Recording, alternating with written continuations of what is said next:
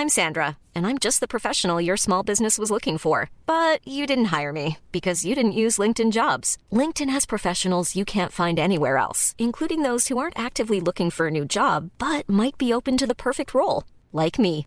In a given month, over 70% of LinkedIn users don't visit other leading job sites. So if you're not looking on LinkedIn, you'll miss out on great candidates like Sandra. Start hiring professionals like a professional. Post your free job on linkedin.com/people today.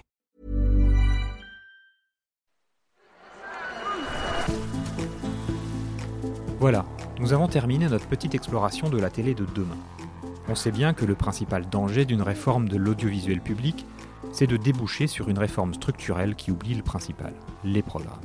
Après tous ces entretiens, j'ai pu acquérir quelques convictions qu'il faudrait garder en tête. Si elle reste un outil rassembleur lors de grands événements, la télé de flux va subir une lente agonie.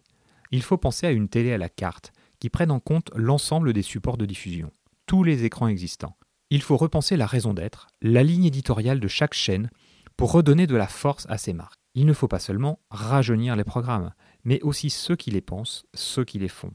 L'audience, ce n'est pas sale, mais elle ne peut pas avoir pour le service public la même définition que pour le privé.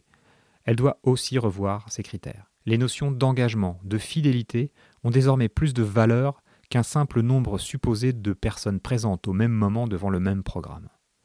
Il faut organiser une riposte à l'échelle de l'Europe. Si la France reste dans son coin, elle n'a aucune chance face à la force d'un Netflix qui va désormais mettre en ligne deux programmes par jour en moyenne, ou face à un YouTube où 8 Français sur 10 de moins de 24 ans vont au moins une fois par jour pour regarder des vidéos.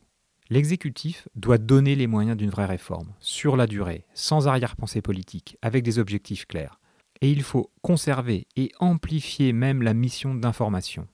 Si déjà ceux qui imaginent l'avenir de France Télévisions gardent ça en tête, on aura peut-être une chance de ne pas foirer cette énième réforme.